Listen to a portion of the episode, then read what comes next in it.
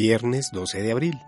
Un libro de recuerdo empezó a ser escrito delante de él para los que estaban en temor de Jehová y para los que pensaban en su nombre.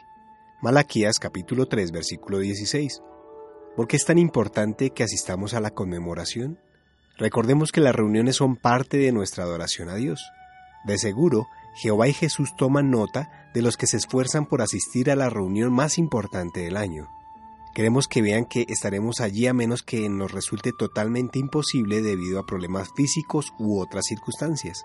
Cuando demostramos con nuestras acciones que las reuniones son importantes para nosotros, le damos más razones a Jehová para mantener nuestro nombre en su libro de recuerdo. Este libro, llamado también el libro de la vida, contiene los nombres de aquellos a quienes Jehová quiere concederle la vida eterna.